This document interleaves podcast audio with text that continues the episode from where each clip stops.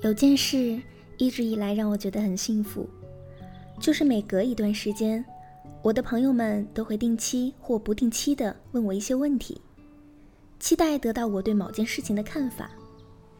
这种思想交流的方式，在无形中推动了我不断的去思考，思考事物的本质究竟是什么。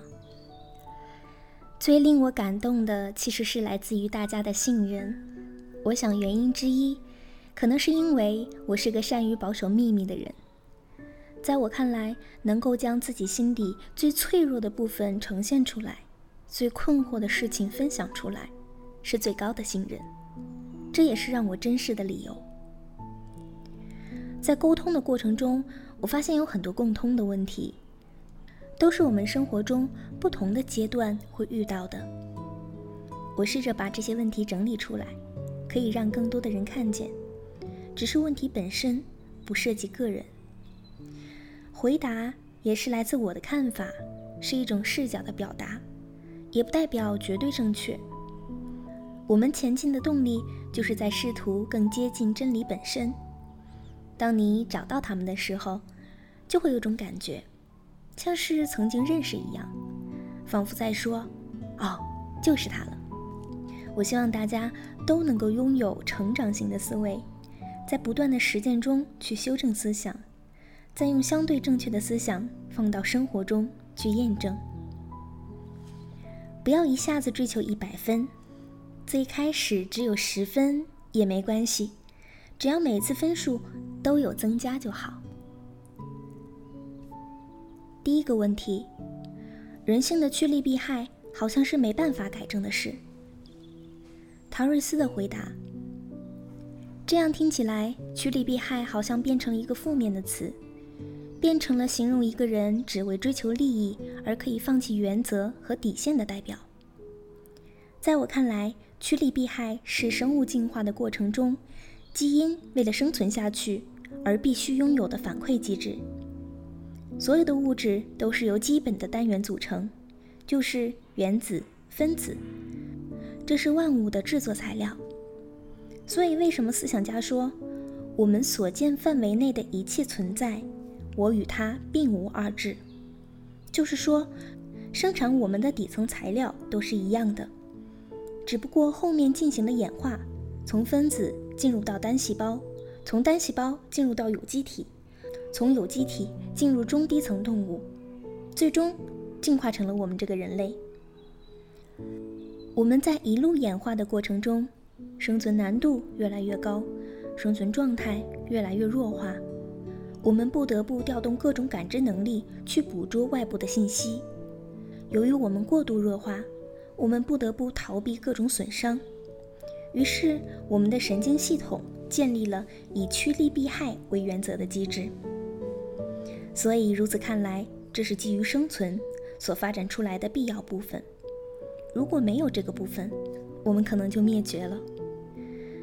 这样来看，趋利避害是一个非常大的词，不仅仅只代表我们认为金钱、权力或者地位本身。那么，什么是利？利是你所追求的东西，是你认为有价值的东西，是你愿意付出时间和精力去换取的部分。它是金钱，是权力，是地位，是美丽。是快乐，是兴趣，是正能量，是幸福，是真理，是心灵的安宁，是一个人内在和外在的所有追求。所以我理解的“力”是一个很大的词。对于佛陀来说，他的力就是了解宇宙和世间的真相，并且把认识真相的方法告诉大家。对于有理想的人来说，追求他的人生理想，就是他认为最大的利。对于希望生活得到改善的人来说，拥有相对优越的环境，不因衣食而烦恼，就是他的利。对于深陷情感漩涡的人来说，能够认识到这段情感的真相，从而做出明确的选择，就是他的利。对于心有困惑而无能为力的人来说，能够让他知道困惑从何而起。又该如何看待？需要如何思考？如何行动？而不再感到困惑，这就是他的利。对于处在危险之中的人，能够摆脱这个危险，就是他的利。而我们通常认为的对于利的过度追求，因此伤害到其他人所产生的不适感，那又是另外一回事。害是什么呢？害是我们在身体或内心中所排斥的，身体伤害和心理伤害，是一切你厌恶的东西，是你抗拒和拒绝的代表。即使别人认为再好的人事物，如果你不认可，你不喜欢，你没兴趣，然后又强加给你，让你去认可，让你去喜欢，让你去感兴趣，这就是害。所以体现为在肉体上避免的伤害，在心理上避免的负能量，这是逼害的本质。第二个问题，我的学历好，工作好。别人看起来很羡慕，也很优秀，可内心还是不自信。陶瑞斯的回答：这是每个人都会面临的问题。不自信跟随了我的大部分生命时间。如果不是因为事情一步步走下来，可能现在我都会和他彼此相伴。最开始我问了自己一个问题：我为什么不自信？如果地球上只剩下我一个人，我还会不自信吗？这是很极端的想法，却引发了我的思考。我想，不会，因为那个时候没有人和我比较。对，是比较，把自己和他人做比较，把自己和他人在天平上面进行衡量。因为无论你再优秀，你会发现人外有人，天外有天。事实上，我们经常被自己所欺骗，常常陷入误区，而且是拿自己最不擅长的和他人最擅长的比较。现在回想起来，我曾经让自己受了多少委屈，很想对过去的自己说声抱歉。每个人都有自己擅长的领域，不是吗？总会有的，找到他们，正确的看待，但这并没有根本的解决。我们还需要付出一些努力，就是做一些你心里也不知道能不能做好的事，尝试一下，尽全力的去体验，去付出，结果会超过你的想象。我所关注的不是事情本身的结果，而是发现你其实比你想象中的能力强得多。你只要认识到了这一点，就会发现，原来我真是一个厉害的人。像我一样，原来写三百字文章都费劲的人，我感觉我的写作能力已经退化到了小学生的水平。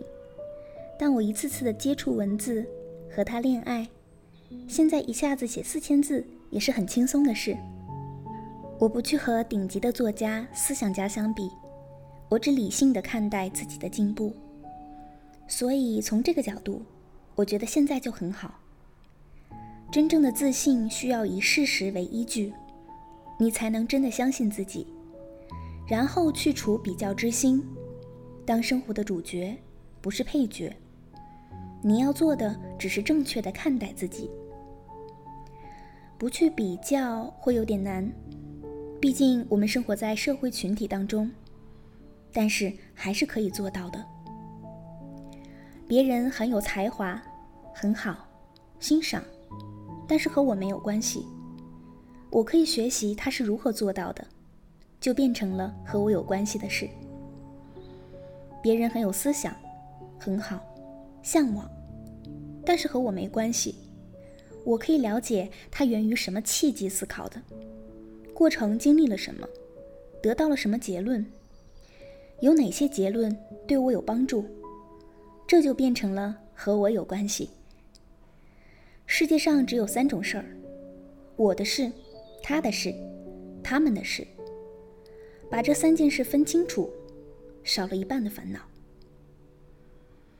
这只是两个问题而已，好像我说的多一些。如果中间的一两句话能对你有启发，那正是我期盼的事。